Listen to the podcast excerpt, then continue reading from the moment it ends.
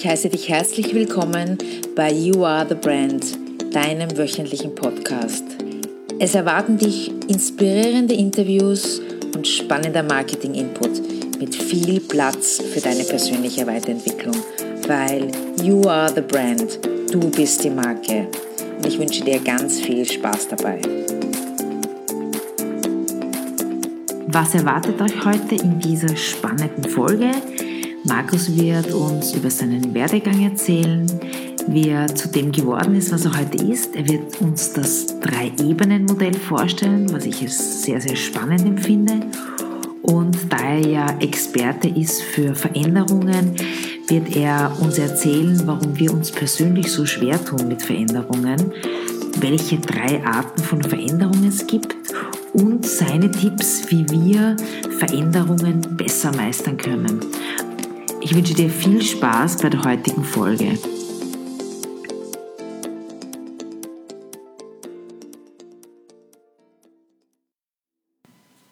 Hallo, herzlich willkommen.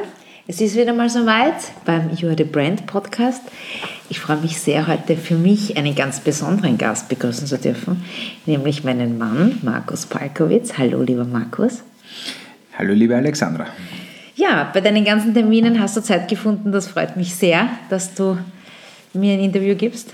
Ich freue mich auch sehr, dass ich in der Reihe der auserwählten Persönlichkeiten stehen darf, die diese Interviewreihe mitmachen dürfen. Und ich habe eine große Freude dabei. Ich bin schon ganz gespannt, was ich sagen werde. Sehr gut. Ich kenne dich ja hoffentlich ganz gut oder ich glaube es zumindest, dich gut zu kennen. Bei meinen Zuhörern ist das nicht so der Fall. Ich würde dich bitten, erzähl einmal ein bisschen, du bist ja seit mittlerweile unglaublichen 27 Jahren selbstständig. Wie ist es dazu gekommen? War das immer schon klar für dich? Erzähl einmal ein bisschen aus deinem Werdegang, was machst du so und. Bitte. Also es war überhaupt nichts klar, klar daran. Es war so, dass ich, glaube ich, der Albtraum meiner Eltern war. Schulabbrecher, keine Matura, keine Lehre, kein Studium. Also was hätte ich denn machen sollen außer meinem Leben, aus das, außer dem, was ich jetzt da gemacht habe? Und zwar war es so, dass ich äh, eine kurze Zeit lang versucht habe, ich habe dann halt alles gemacht, Surflehrer, Tennislehrer, äh, Kellnerieren, Taxifahren und so weiter. Und habe dann auch einmal eine Zeit lang einen ganz einen seriösen Job gehabt, in dem dass ich Lagermitarbeiter war. Und durfte dort ein gewisses Talent dafür gehabt haben, weil man mich nach relativ kurzer Zeit, nachdem ich dort bei dieser Firma gearbeitet habe, zum stellvertretenden Lagerleiter gemacht hat. Und dann haben sie immer gesagt, naja, wenn wir an, wenn wir mehr solche hätten wie den Balkowitz, dann könnten wir 20 Leute entlassen, haben sie immer gesagt in der Firma, weil offensichtlich war ich recht gut im Organisieren, aber das war mir halt als 20-Jähriger so nicht bewusst. Und ich kann mich erinnern, dass ich dann eine Reise nach New York gemacht habe und dann habe ich dort die Burschen in meinem Alter gesehen, die mit ihren Maseratis und Aston Martins vorbeigefahren sind. Und dann ist mir relativ schnell klar geworden, das wird sich nicht ausgehen, wenn ich weiterhin Lagermitarbeiter bin. Und wie ich nach, Hause zurückgekommen bin, war das Erste, was ich gemacht habe, ich habe gekündigt. Und hab das heißt, das war die große Motivation zu dem damaligen Zeitpunkt. Das war die große Motivation. Mit 20 genau. hat man wahrscheinlich andere Ziele als mit Genau. 40, aber damals war das die Motivation. Ja, und ich weiß noch, wie ich mich dann beworben habe und dann in der Immobilienbranche angefangen habe und dann bin ich zu meinem damaligen Chef gekommen und bei dem ist vorm Haus mitten in der Fußgängerzone ist gestanden der große Turbo Porsche und daneben ist ein fliederfarbener Carrera 4 gestanden von meinem zukünftigen Kollegen und dann bin ich dort hinaufgegangen und dann sind meine beiden, der Chef und mein Kollege dort gesessen mit Gold Rolex und knagelten Schuhen und alles mögliche und ich habe die angeschaut und ich war damals ein bisschen älter als 20, 21 und habe mir gedacht, genauso will ich werden. Kann ich mich noch genau erinnern. Ich habe mir gedacht, die sind cool, genauso will ich werden. Aber ich bin es dann nicht geworden. Bist du es nicht geworden? Wie ist es dann weitergegangen? Das heißt, die Motivation war zu dem damaligen Zeitpunkt, viel Geld zu verdienen. Ja, viel Geld zu verdienen und eine Menge von Show zu machen, halt ganz einfach. Also einfach zeigen, dass man es geschafft hat. So einfach so richtig so, boah. Und ich habe dann auch, ich war dann auch tatsächlich fünf oder sechs Jahre lang in der Immobilienbranche tätig und das ist ziemlich gut gegangen, weil das war die wilde Zeit damals. Und aus dieser wilden Zeit heraus habe ich dann gemerkt, so latent, dass äh, mich das irgendwie begonnen hat zu langweilen.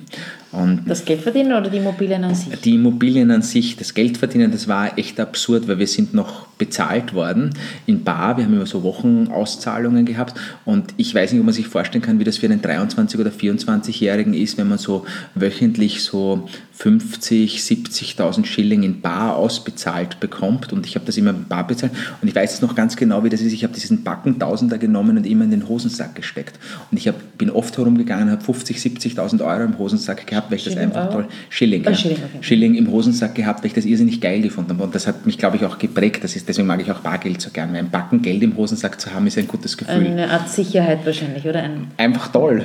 Einfach, einfach, einfach toll. Ich kann es anders nicht beschreiben. Ja. Aber das war halt damals eine wilde Zeit, ja. Hm.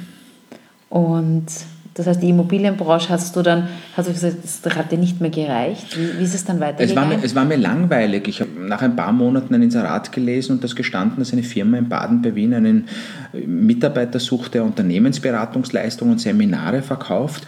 Und da war ich 27 ungefähr. Und dann habe ich mich dort beworben und dann haben die mich gleich aufgenommen. Und ich weiß nicht, ob ich wirklich der beste Bewerber war oder der Einzige, der dumm genug war, dort zu arbeiten. Das weiß ich bis heute okay. nicht. Es wird also es ist egal, es hat einen weiteren Weg gegeben. Ja, es hat, und ich habe dann angefangen, dort in der Unternehmensberatung und im Seminarbereich zu arbeiten. Und ich war 27. Und ich habe dann auch schon angefangen, nebenbei sehr viel, und das war denen in der Firma nicht recht, weil ich sollte eine Ausbildung von denen machen, diese ganzen NLB-Ausbildungen zu machen. Ja, das war damals vor über 20 Jahren sehr modern. Und eine wirklich gute Schule, auch beim Roman Braun, den kann ich wirklich nur lobend erwähnen. Also Roman Braun ist einer der großen NLB-Trainer, die ich kenne. Und habe das dann dort gemacht und das war für mich sehr, sehr faszinierend und habe aber dabei gleich gemerkt, dass das, was ich gelernt habe, in einem starken Widerspruch gestanden ist zu dem, wie es diese Firma gemacht hat, für die ich gearbeitet habe. Und dann habe ich relativ schnell festgestellt, dass ich auf diesem Niveau nicht arbeiten möchte. Ja. Und ich musste dann dort meine eigenen Kunden akquirieren und ich bin dann nach eineinhalb Jahren, hat es mir dann gereicht, bin ich dann von dort weggegangen, weil ich einfach nicht dieses, dieses machen wollte. Ja? Also wir sind die Berater, wir lösen das für sie und hauen die Leute raus und wir suchen die richtigen Leute.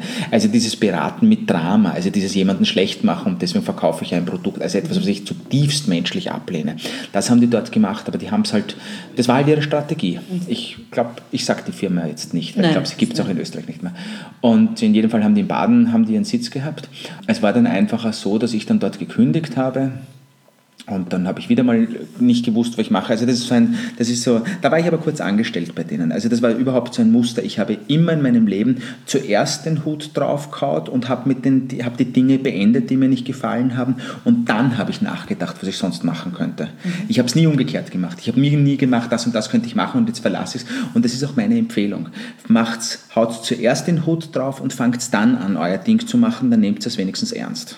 Und aus dem heraus bin ich dann zu Hause gesessen und habe dann nicht so recht gewusst, was ich machen soll. Und innerhalb von zwei, drei Wochen habe ich Anrufe bekommen von meinen ehemaligen Kunden, die gesagt haben, wir haben gehört, sie sind nicht mehr bei der Firma, aber sie könnten ja sich selbst selbstständig machen und Trainer werden und Berater werden und Verkaufstrainings machen oder sonst irgendetwas. Und ich habe gesagt, ja, eine gute Idee. Und dann, dann habe ich meine ersten Verkaufsseminare gemacht und habe in diesen paar Verkaufsseminaren dann gleich so viel verdient, wie ich als Angestellter in einem halben Jahr verdient habe. Und dann war irgendwie alles auf einmal ein bisschen anders. Ja. Und das war eigentlich der Grundstein für deinen jetzigen Job. Du berätst vorzüglich Banken in ja. Österreich und Deutschland und bist hier sehr stark in der Strategie tätig, vor allem was das Change Management betrifft? Mittlerweile. Jetzt gibt es da wahnsinnig viele Unternehmensberater da draußen. Mhm. Was machst du anders als die anderen? Hast du einen anderen Ansatz oder hörst du den Leuten einfach besser mhm. zu? Oder wie, wie kann man sich das vorstellen? Ja, das ist sehr lustig. Das, was ich mache, wird jetzt gerade wieder modern und zwar unter den Begriffen The Golden Circle heißt es. Und was die wenigsten wissen, ist es, im Golden Circle geht es um schlussendlich um den Why-Frame. Everything starts with Why. Und das ist sehr lustig, weil das ist ja eigentlich eine Methode, die von Viktor Frankl in der Logotherapie und Existenzanalyse entwickelt wurde. Und zwar schon vor vielen, vielen Jahren. Und Viktor Frankl hat im Wesentlichen beschrieben das Thema, dass wir Menschen ständig auf drei Ebenen agieren. Und äh, das auf drei Ebenen agieren bedeutet, dass wir, egal was auch immer wir machen, wir machen, ich bringe ein Beispiel. Ja? ja. So. Das eine ist die erste Ebene, nämlich das Was mache ich, ist die körperliche Ebene. Das ist alles das, was damit zu tun habe, wie tue ich, was mache ich und so weiter. Die zweite Ebene ist die sogenannte intellektuelle Ebene. Auf der intellektuellen Ebene findet der Prozess, die Planung, die Strategie und dergleichen statt. Okay? Nämlich das Wie mache ich es. Und die dritte Ebene ist die sogenannte geistige Ebene. Und auf der geistigen Ebene findet das Warum statt? Was ist uns wichtig, was wir machen dabei? Wieso möchte ich das lösen? Was treibt mich dabei an? Und so weiter. Das sind die drei mhm. Ebenen. Körperliche Ebene, also was tun wir? Intellektuelle Ebene, wie tun wir? Und geistige Ebene, weshalb tun wir? Mhm. So. Und ich brauche es, glaube ich, niemandem erklären in der Beratung wenn man einen super Plan hat und auch weiß, wie wichtig das für die Welt wäre und man kommt nicht ins Tun, wird es nicht funktionieren. Wenn man jetzt einen super Plan hat und auch weiß, was man zu tun hat und das auch tut, ja, aber es ist einem eigentlich scheißegal, weil man will nur Geld damit verdienen. Oder einfach nur sagen, super, dann mache ich jetzt einen Hype, wird es auch nichts werden. Ja, nämlich der Grund, warum ich etwas mache. Und wenn ich jetzt aber zum Beispiel habe, dass ich mache es, weil es ist total wichtig für die Welt und ich habe keinen Plan dahinter, wird es auch nicht funktionieren. Das heißt, du brauchst immer drei Ebenen. Mhm. Und mein Thema in meiner Beratung ist immer diese Strategie für diese drei Ebenen zu entwickeln und die dann auch tatsächlich zu begleiten. Mhm. Und da fehlt in meiner Wahrnehmung, in den, bei den anderen Beratern, immer eine Ebene. Mhm. Oft fehlen noch zwei. Das machen dann nur Prozessberatung okay. oder nur Strategieentwicklung oder nur, naja, nur spirituelle Lehrer, ja, oder wie auch immer. Weil geistige Ebene heißt auch spirituelle mhm. Ebene. Ja. Und genau diese drei Ebenen sind vor allem wahnsinnig wichtig, vor allem gerade für Personal Brands, um sich von anderen abzugrenzen. Weil wir wissen ja, es, ist, mhm. es macht jeder ähnliche Dienstleistungen, aber wenn man bei einem zum Beispiel dieses Warum herausfühlt, sage mhm. ich jetzt so, dann ist das dem sein Alleinstellungsmerkmal, mhm. dem sein USB.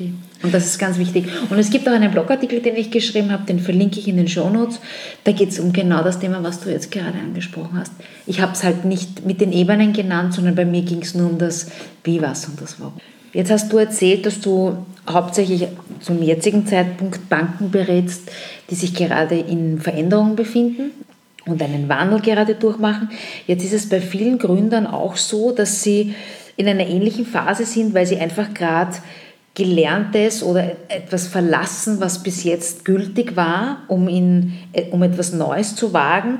Und die Frage ist jetzt hier, kannst du uns erklären, warum der Mensch mit, sich mit Veränderung einfach so schwer tut?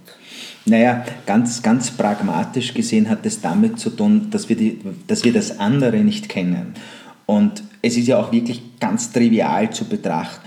Man muss sich nur mal überlegen, ja, was passiert, wenn Veränderung heißt, man muss irrsinnig viel denken. Weil es kommen Dinge auf einem zu, die man noch nicht kennt.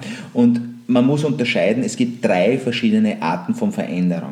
Die selbstgewählte, die gewünschte Veränderung. Selbstgewähltes, ich fahre in ein neues Land auf Urlaub und schaue mir dort andere Sachen an. Ich will auf Urlaub fahren und ich entscheide auch wohin und meine Entscheidung ist, ich will etwas Neues erleben. Erster Zugang. Zweiter Zugang ist, nicht selbstgewählte, aber mit erwarteten positiven Auswirkungen. Du kommst nach Hause und ich sage zu dir, Schatz, Überraschung, wir ziehen hier aus. Ich habe ein neues Haus mit einem Schwimmbiotop gekauft. Und du denkst dir, bah, super, das habe ich mir zwar nicht ausgesucht, aber jetzt bin ich froh, dass ich es habe. Ja? Okay? Und die dritte Veränderung ist das, dass du dass jemand zu dir kommt und sagt, es verändert sich etwas, du hast es also nicht gewählt und du erwartest dir, dass es Schlechtes ausgeht. Nämlich, wir machen einen Reorganisationsprozess. Wir müssen den Prozess straffen. Wir müssen uns anders aufstellen. So können wir nicht weiter tun. Die Kommunikation Das könnte ja auch besser werden, aber ich habe jetzt in meiner Vorstellung es wieder mal schlecht. Genau richtig, weil, und das ist aber auch das, was man wissen muss, Change, also nicht gewählte Veränderung mit erwarteten negativen Auswirkungen, ja, ist in 95% der Fällen für die Leute ein Problem. Das Interessante ist, ich arbeite mit einem Freund, den Christian Rammel, zusammen, der ist ähm, Evolutionist, nennt er sich selber. Also ja. kommt, ist es ähm, an der WU Wien und ist, kommt aus der Evolutionsforschung, also Darwinist. Und der sagt, wenn man wirklich etwas sagen kann über das Überleben von Spezies, dann ist es nicht so, wie alle glauben, dass der Fitteste überlebt, der im Moment am besten in das Umfeld hineinpasst. Mhm. Auch meine Empfehlung für Gründer. Ihr müsst im Moment nicht die Besten sein in dem, was ihr tut, sondern es überlebt in der Natur derjenige, der sich am besten an Veränderungen anpassen kann. Und warum ist das so? Ganz einfach deswegen, wenn ich mich an die Gegebenheiten am besten anpasse, das heißt, wenn ich Markthirsch bin oder der Größte am Markt bin, dann bedeutet das, ich habe mich aufgrund der Erfahrungen aus der Vergangenheit auf mein heutiges Jetzt und Hier spezialisiert. Und das stimmt, wenn die Welt wie in der Vergangenheit weitergehen würde, aber wenn sich dann ein einziges Rädchen dreht, dann habe ich ein Problem. Und das ist auch der Grund, warum immer dann Spezien aussterben, wenn sie am höchsten entwickelt sind. Und warum ist der Mensch bis jetzt nicht ausgestorben? Weil er gar nichts kann. Er kann sich nur einfach gut anpassen. Das ist es. Und das ist auch das Thema, weil immer dann, wenn ich ein Thema zumache auf einer Seite, eine Spezialisierung bedeutet immer, ich nehme mich von anderen Wegen aus. Das ist immer das Thema. Je erfolgreicher ich werde, umso weniger breiter wird meine Range. Ja? Und ich kann nur empfehlen, Veränderung passiert euch andauernd. Es ist ständig so, dass ständig irgendetwas passiert. Und da muss man sagen, okay, und genau in dem Moment, wo einem etwas passiert, wo man sagt, das glaube ich jetzt aber nicht. Was tue ich jetzt mit dem? Wie kann denn so etwas passieren? Das ist ja unglaublich. Das ist der Moment laut Gehirnforschung, wo die meisten Synapsen gebildet werden. Da, wo man einem die Luft wegbleibt und sagt, das glaube ich jetzt nicht. Da muss man sagen, danke Gott, dass ich was Neues lernen darf. Wir lernen nämlich nicht über Sudoku, sondern wir lernen über Zumutung aus unserem Leben heraus. Aber das ist eine andere Geschichte. Ist es nicht auch so, weil du gerade die Gehirnforschung angesprochen hast, dass der Mensch jede Veränderung, weil sie eben etwas Neues ist, als Schmerz empfindet und unser Gehirn genau einfach Schmerz immer vermeiden möchte? Äh, nein, es ist nicht nur das. Es, ist, es, es, es sind drei Parallelen. Das erste ist, wenn man ein Gehirn in einer vollkommenen Ausnahmesituation, so, so, so dieses, so, bah, bah, was mache ich jetzt, was mache ich jetzt, wie kann ich da weiter, bah, hin und her, oh, oh, oh, wie mache ich das? Ja? Also wenn ich in so einem Zustand bin, in so einem Zustand verbraucht mein, mein Gehirn pro Stunde zwischen 1800 und 2200 Kalorien. Das heißt also, das, was am allermeisten bei uns verbraucht, ja, ist das Gehirn. Deswegen sind die Leute auch so fertig, wenn sie schwierige Sachen lernen oder neue Dinge erleben. Die Leute sind einfach miert, ja, weil das Gehirn so viel Kalorien braucht. Auf der einen Seite. So. Deswegen haben wir Vorkehrungen getroffen, damit wir nicht zu viel denken. Deswegen sind wir irrsinnig automatisiert. Zum Beispiel Vorurteile wäre sowas, Ja, oder? genau. Weil wir glauben, die Dinge im Vorhinein beurteilen zu können. Und das machen wir ja auch tatsächlich. Das ist im Übrigen eine interessante Idee, das habe ich im, im, im Yoga über den Paramanahamsa Yogananda gelernt. Es ist nie so, dass wir die Dinge keine Vorurteile mehr haben, sondern es ist nur so, dass wir immer schneller lernen, dass das, was ich gerade denke, ein, ein Vorurteil, Vorurteil ist. ist und ich immer schneller es revidieren kann, weil ich kann dann zu mir sagen, kann sein, vielleicht ist es aber auch anders, schauen wir mal hin. Okay? Das heißt, wie kann ich das jetzt zusammenfassen? Das heißt, weil wenn wir jetzt sagen, okay, der Mensch sträubt sich einfach gegen Veränderung, weil es eben eine neue Situation ist. Gehirn, körperliche einfach, Ebene, ich will was, nicht. Ja. Ähm, was rätst du denen jetzt, den Leuten, die an, an, solchen, an solchen Schwellen stehen? Einfach durch? Wird's, um zu sagen, dann wird es besser oder wie? Also akzeptieren. Okay. Mhm. Oder wie die Amerikaner sagen, leave it, love it or change it. Kennen eh alle, aber die Bedeutung muss man sich erst einmal bewusst sein. Ich kann den Regen, in dem ich stehe, nicht ändern.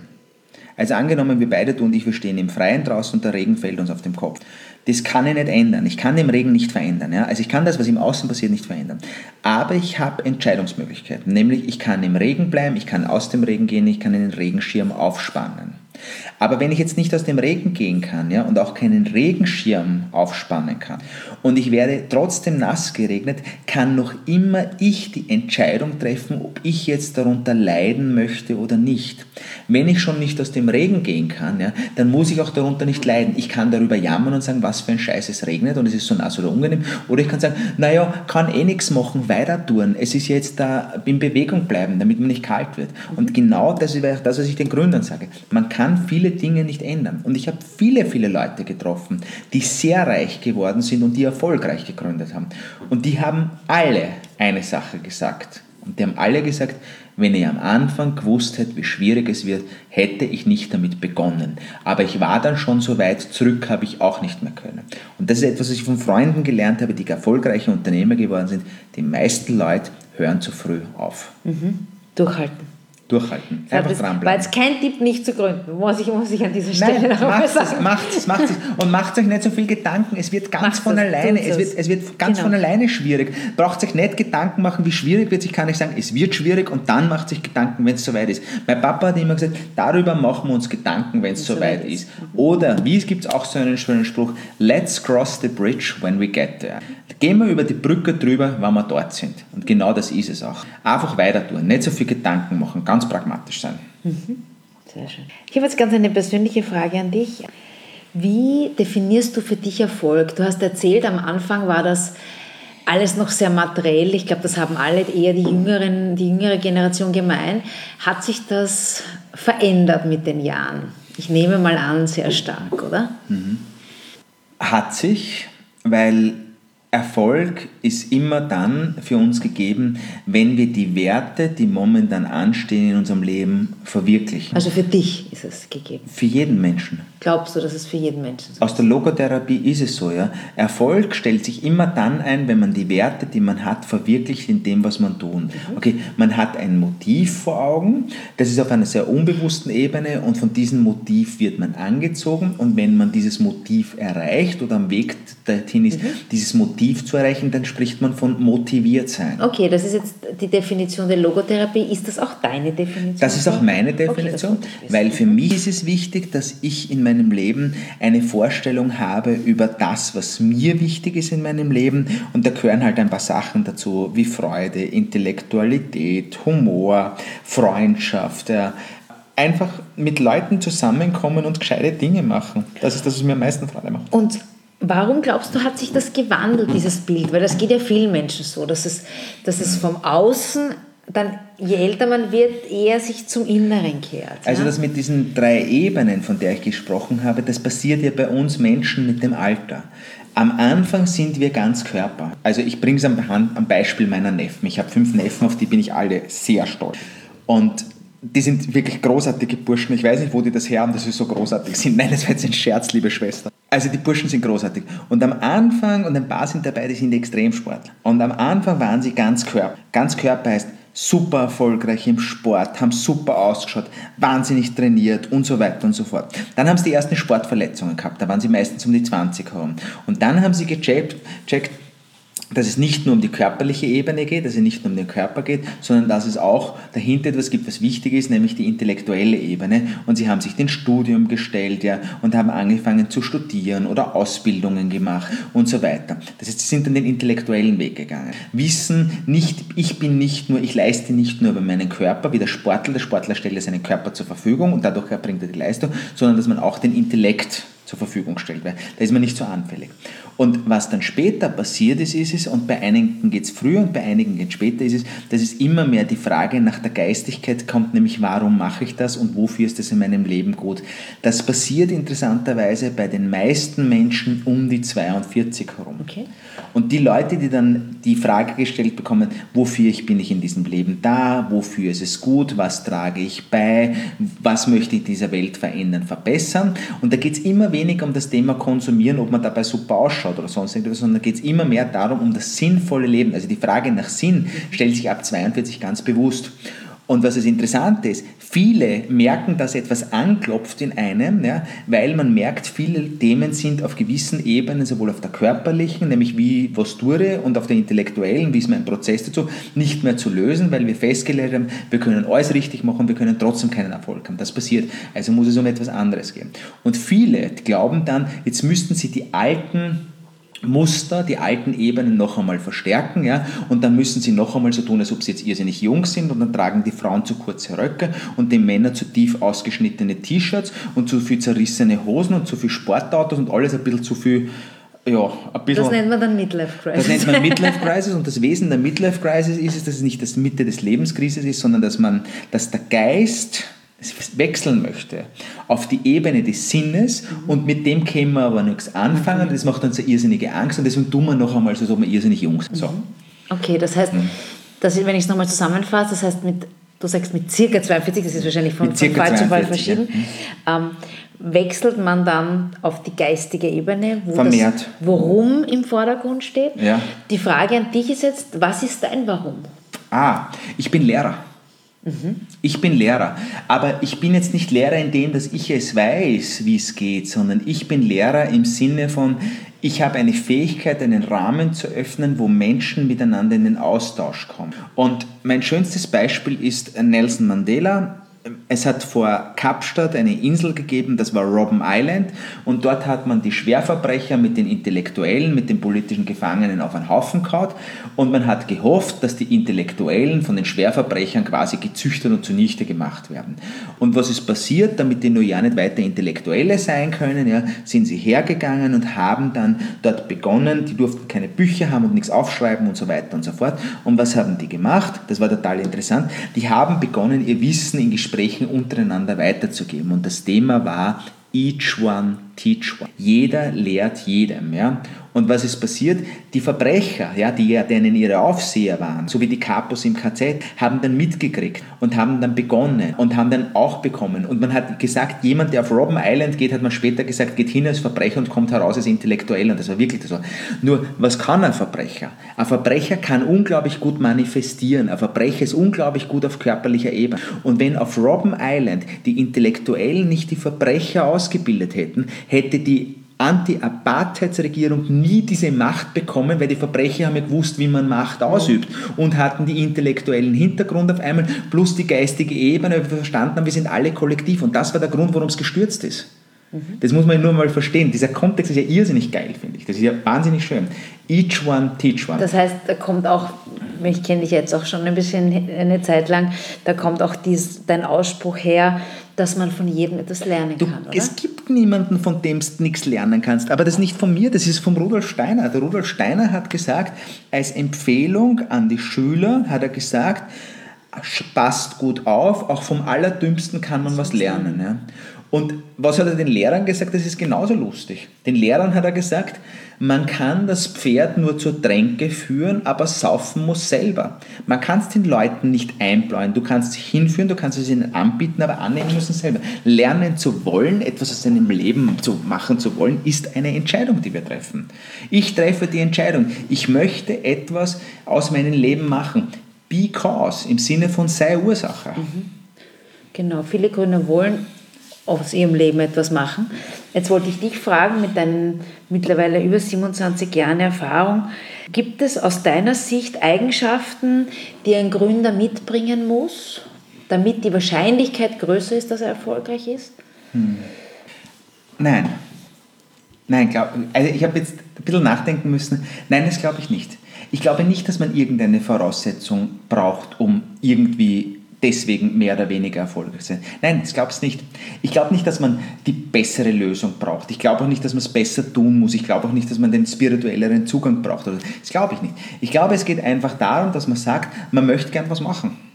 Und es erscheint einem sinnvoll, was zu machen. Aber wichtig ist, dass man für sich selber es macht, weil man es selber tun möchte. Nicht für die anderen, nicht für den Markt, sondern für sich selber. Man muss selber die Idee haben, ich möchte gern was machen. Und ich glaube, das Wichtigste ist einfach den Hintern in die Höhe kriegen. Einfach was tun. Ich glaube, das ist das Wichtigste.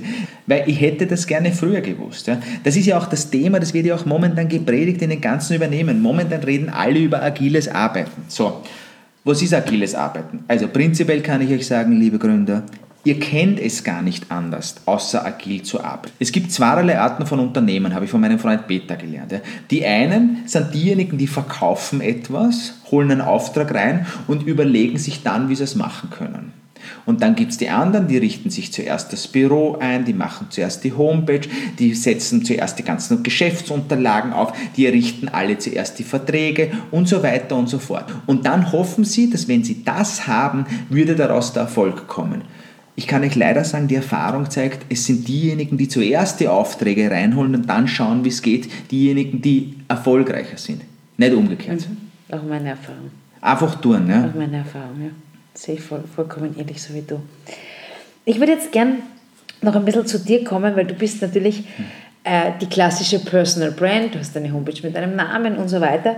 Wie, wie vermarktest du dich als Unternehmensberater? Bist du in, in, in, Social Media unterwegs? Machst du Werbung? Wie, wie kommst du zu deinen Kunden? Ähm, also ich mache, was Öffentlichkeitsarbeit betrifft, viel zu wenig.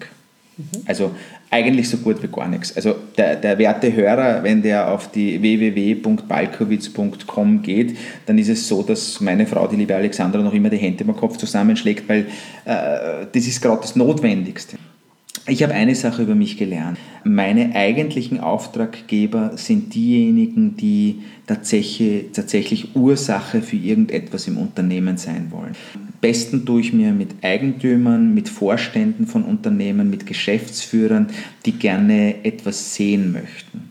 Es gibt ein paar wirklich gute Personalentwickler, die mich auch unterstützen, aber ich bin auch wahnsinnig schwer einzuordnen, weil ich bin weder ein klassischer Trainer noch bin ich ein klassischer äh, Unternehmensberater und mein Freund Christian Rammel von der Wirtschaftsuniversität der sagt immer, eigentlich wäre die richtige Bezeichnung für mich, ich bin Wirtschaftsphilosoph, weil ich habe weder das Wording noch schaue ich so aus wie ein klassischer Unternehmensberater und deswegen ist es für die Leute schwer, mich einzugrenzen. Aber diejenigen, die mich kennen und diejenigen, die mich weiterempfohlen kommen, die arbeiten gerne mit mir, weil eine Sache ist zumindest immer mit mir, es ist mit mir immer lustig.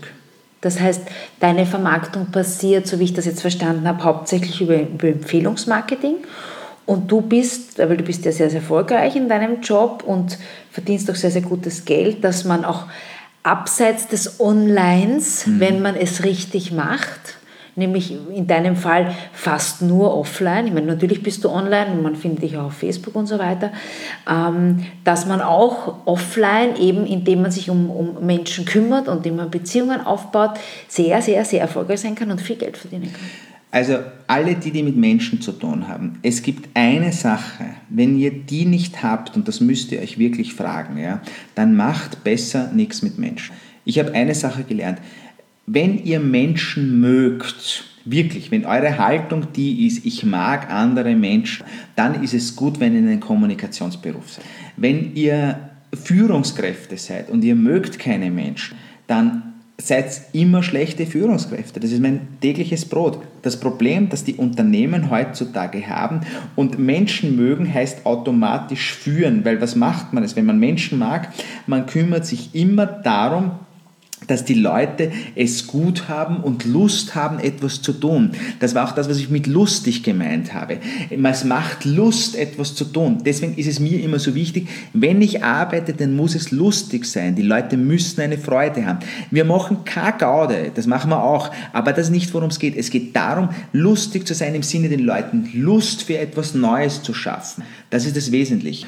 Und wir haben, das möchte ich noch sagen, das Hauptdilemma, das wir momentan haben und auch für die Gründer vielleicht zu denken, ist es, ihr müsst entscheiden, seid ihr Manager oder seid ihr Führungskraft. Ihr müsst beides sein, aber je größer ihr werdet, umso mehr müsst ihr auch Führungskraft sein.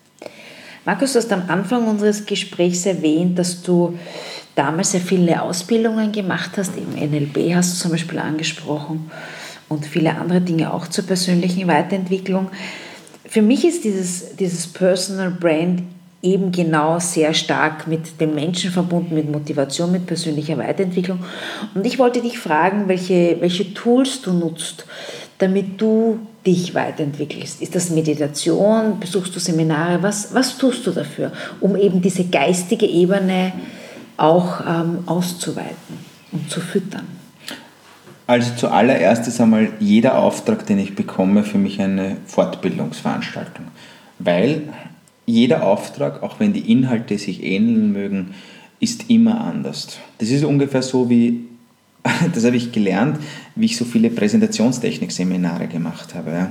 Es ist immer, das Seminar mag das gleiche sein, aber die Menschen sind immer andere und man muss sich entscheiden, jetzt da als Schauspielermetapher betrachtet, ob man das Stück spielt oder ob man für das Publikum spielt. Deswegen ist dieses Thema Each One, Teach One immer gegeben. Das ist das eine. Das zweite ist, ist ich lese sehr, sehr viel. Also die meisten Leute glauben, ich arbeite nicht so viel, weil ich so viel Zeit habe, um zu lesen. Aber ich habe das wirklich gelernt für mich, dass dieses viele Lesen ein Teil meiner Arbeit ist. Es ist wirklich, es ist wirklich so wie, es braucht das Studium, es braucht die Praxis und es braucht die Meditation. Praxis heißt, man muss das Wissen anwenden, körperliche Ebene, Studium heißt, man muss zu neuem Wissen kommen und Meditation heißt, auf geistiger Ebene es immer in den richtigen Kontext zu sehen. Und ich lese viel, ich tausche mich sehr viel mit anderen Menschen aus Und was ich auch mache, ich musste aufgrund einer Lebenskrise sehr viel, sehr hart über mich lernen. Ich kann nur sagen, mir hat die Auseinandersetzung mit einem sehr guten Therapeuten extrem gut geholfen, weil ich dann sehr viel über mich kennengelernt habe und mich selber verstanden habe. Das ist der eine Aspekt, also wirklich Supervision, seine eigenen Verstrickungen kennenzulernen, warum man manches Mal reagiert, wie man reagiert. Und das zweite ist, eine wirklich gute Meditationspraxis zu finden. Also wirklich jemanden, mit dem man eine gute Meditationstechnik äh, beibringen kann. Bei mir ist es halt das Kriya-Yoga. Mhm. Weil wir gerade bei der Meditation sind. Es gibt ja gerade in der Meditation, was ich auch persönlich als sehr, sehr wirkungsvoll empfinde, diese Dankbarkeitsrituale. Mhm. Für was bist du dankbar in deinem Leben? Na, zu allem einmal, dass ich dieses wunderbare Leben bekommen habe. Weil ihr müsst nämlich wissen, ich bin nämlich derjenige mit dem super Leben. Weil ich habe alles geschenkt bekommen in meinem Leben, mir fallen alle Aufträge zu und ich werde unendlich geliebt und ich kann auch unendlich lieben. Und ich habe dieses unglaubliche Glück mit dieser Frau und mit diesem Kater. das heißt, man könnte jetzt sagen, dass du nicht dieses Glück hast, sondern dass du einfach das anziehst, was du ausstrahlst. Also ich habe eine, ich habe eine Diskussion mit meiner Schwester gehabt und die hat immer das Gefühl, dass ich für keine Arbeit unglaublich viel Geld bekomme und äh, eigentlich eh nichts tue und die Leute lieben mich und das ist alles so toll und so super. Und ich habe dann einmal zu ihr gesagt, weißt du, was der Grund ist, warum ich dieses Leben habe? Dass es mir so gut von der Hand geht, dass ich so ein schönes Leben habe, dass ich guten Erfolg habe, dass ich auch gut davon leben kann und dass ich aber auch wirklich viele schöne Dinge tun kann der Grund ist nicht der, dass ich es geschenkt gekriegt habe, sondern ich habe mich dafür entschieden, dass es so sein soll. Genau.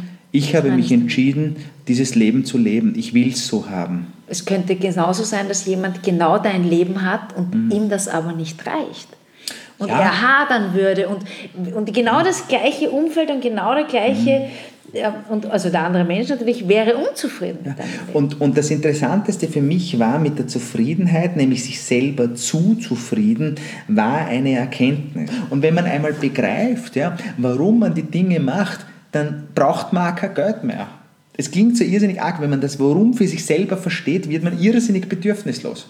Mhm. Weil man braucht viele Dinge nicht mehr. Wenn man einmal begriffen hat, dass wenn man eine wunderschöne Beziehung hat, und das ist die meiste Arbeit, ja, und man sich liebt, wenn man sich liebt, dann ist es auch egal, wie man lebt. Weil gemeinsam macht man sich schon, gemeinsam macht man sich schon besser. Aber bitteschön, das sind totale Luxusprobleme. Ich weiß schon, dass sich sieben Milliarden Menschen solche Fragen, wie wir sie gerade besprechen, gar nicht stellen können, weil sie mit dem Überleben beschäftigt sind. Ich möchte nicht im Kaukasus sitzen oder irgendwo in China oder irgendwo. Ich möchte jetzt nicht. Ich weiß, dass ich in diesem Leben dieses Leben bekommen habe und ich bin sehr dankbar dafür. Ich danke Gott dafür, dass ich das alles erleben darf. Mhm. Jetzt hast du erzählt, dass du eben so wahnsinnig viel liest und, und, und dich weiterbildest. Gibt es Personen oder Vorbilder, egal ob die jetzt real oder fiktiv sind, die du bewunderst? Ja und nein ich habe Achtung vor jedem, der sein eigenes Ding macht. Aber es gibt jetzt nicht irgendjemanden, wo ich sage, so möchte ich sein. Also ich möchte halt mit niemandem tauschen. Ich finde, man kann wirklich von jedem etwas lernen. Wirklich. Man muss sich nur die Zeit nehmen, genau zuzuhören. Man muss sich wirklich nur interessieren. Die Frage darf nicht sein, was hat mir der zu erzählen? Ja? Das darf nicht die Frage sein, sondern die Frage muss sein, interessiert mich der Mensch?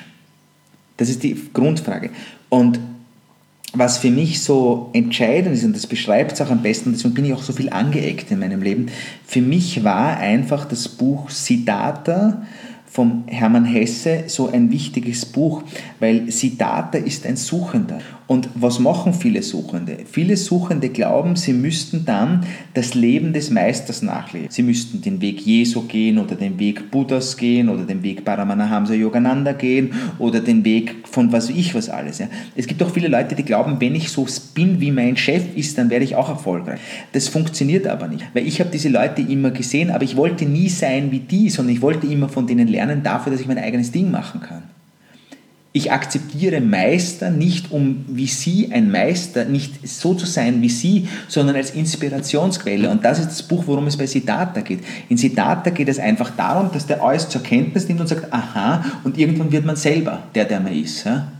Und das ist auch das Wichtigste. Ihr seid schon der, der ihr sein könntet. Ihr müsst es euch nur erlauben. Genau, ihr seid die Marke und ihr seid einzigartig. Ihr, ihr seid genau. diejenigen schon, die ihr seid. Und noch etwas, und auf die Frage, was machen sie denn besser als andere, ist es gar nicht zu sagen, das und das und das. Mhm. Es ist nicht so, dass man diesen USB-Scheißdreck braucht, entschuldigt, ja.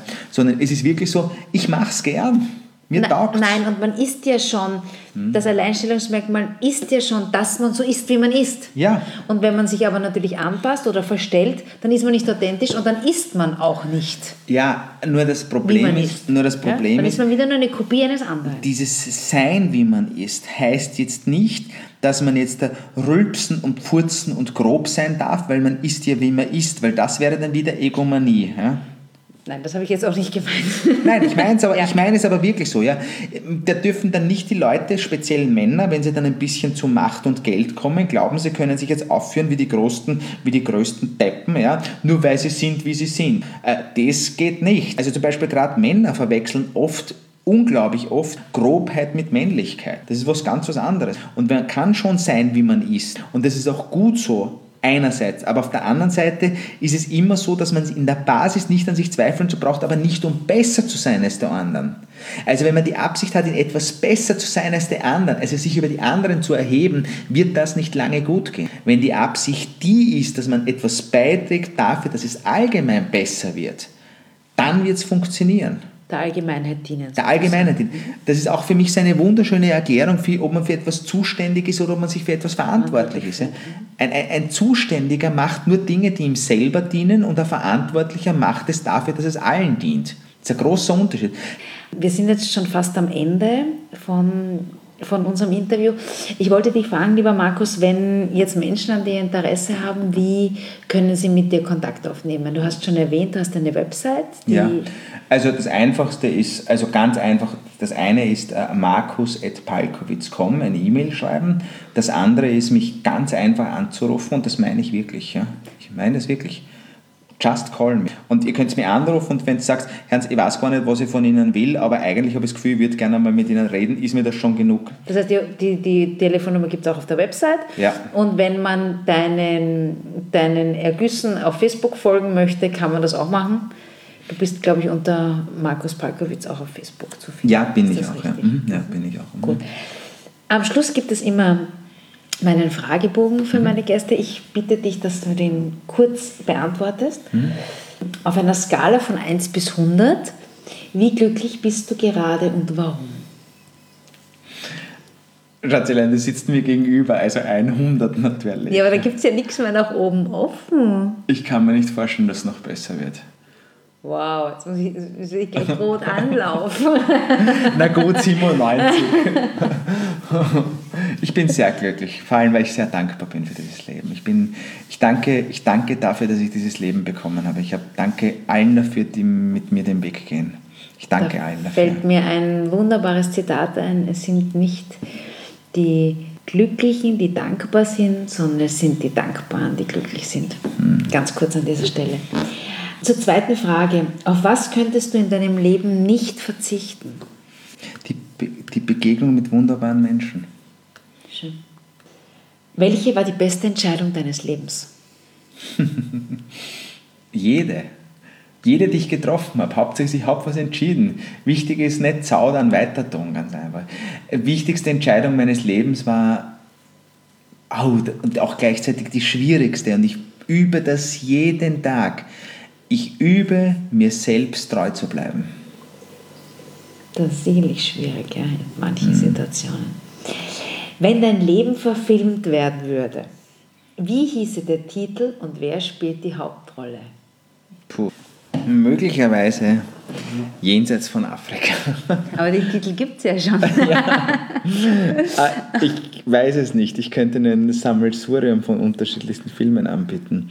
Wer die Hauptrolle spielt, müsste müsst vielleicht ich spielen, aber das weiß ich nicht. Ich glaube, das ist, das ist, schwierig zu beantworten für okay. mich. Wie lautet dein Lieblingszitat, deine Lieblingsweisheit? Es ist wahrscheinlich eine Geschichte.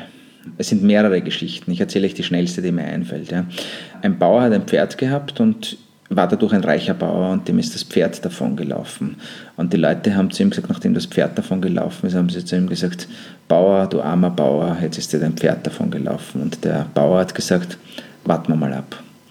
Und ein paar Tage später wird er von Lärm wach, geht hinaus und da steht sein Pferd, das ihm ein paar Tage zuvor davongelaufen ist. Und das ist eine Stute und hinter ihr laufen 20 Hengste nach, die total verliebt sind. Und auf einmal hat der Bauer nicht ein Pferd, sondern 21. Und die Leute sagen zu ihm, Bau, Bauer, jetzt bist du ein reicher Mann. Und der Bauer sagt, warten wir mal ab. Sein Sohn reitet die Pferde zu und stürzt dabei vom Pferd und bricht sich die Hüfte. Und ist ein bisschen kompliziert und so, dass sein Bein wahrscheinlich steif bleiben wird. Und die Leute sagen, oh mein Gott, dein Sohn, der einzige Sohn, den du hast, der ist jetzt ein Krüppel mit seinen steifen Beinen. Ist das nicht irrsinnig schrecklich? Und der Bauer sagt, warten wir mal ab. Und die Zeit vergeht und die Soldaten des Kaisers kommen ins Dorf und nehmen jeden wehrpflichtigen jungen Mann mit, außer dem Sohn des Bauern. Und ich weiß nicht, ob er dann auch gesagt hat, warten wir mal ab. Aber alles, was dir im Leben passiert, so entsetzliches sein kann, äh, ist für irgendetwas der Eintritt in was Neues, Besseres. Wenn man es akzeptiert. Mhm. Warten wir mal ab. Schöne Geschichte, ja. Welches Buch hat dich maßgeblich geprägt, dein Leben verändert? Du hast vorher schon das ja. Zitat genannt. Ja. Ist das so? Gibt es oh, noch ein anderes? Oh, oh. Osho, Mut. Mhm. Ich verlinke das in den Show Notes. Ja, Osho, alle, Osho also Osho Mut, M-U-T, so wie M-U-T geschrieben. Mut ist das, was ihr braucht. Mut ist unglaublich wichtig. Mut ist das Gegenteil von Angst, so wie Liebe. Es ist das Gegenteil von Angst, das ist Mut. Ja? Und es ist nicht so, dass mutige Menschen keine Angst haben, sondern mutige Menschen haben Angst. Und obwohl sie die Angst haben, machen sie es, weil sie wissen, sie könnten es dadurch zum Besseren wenden. Mut. Also wenn ich was empfehlen kann, dann Mut. Und von Tiziano de Azzani, mein Ende ist dein Anfang. Und, und, und, und, und. Also Bücher hätte ich unglaublich viele, die ich empfehlen kann. Aber der große Vorteil an guter Literatur ist, ist, dass die Bücher von einem zum anderen Mal lesen wieder neu geschrieben werden. Das ist wie bei Hesse ist das immer so zum Beispiel. Mhm komme ich zu meiner letzten Frage. Du hast die Möglichkeit, mit einer Nachricht alle Menschen zu erreichen. Wie würde diese lauten? Liebt einander, weil Liebe ist das Einzige, was, man, was sich vermehrt, wenn man verschwenderisch damit umgeht. Was für ein schönes Schlusswort. Lieber Markus, ich danke dir fürs Gespräch. Liebe Alexandra, ich danke dir für diese vielen interessanten Fragen und dass ich die Antworten habe.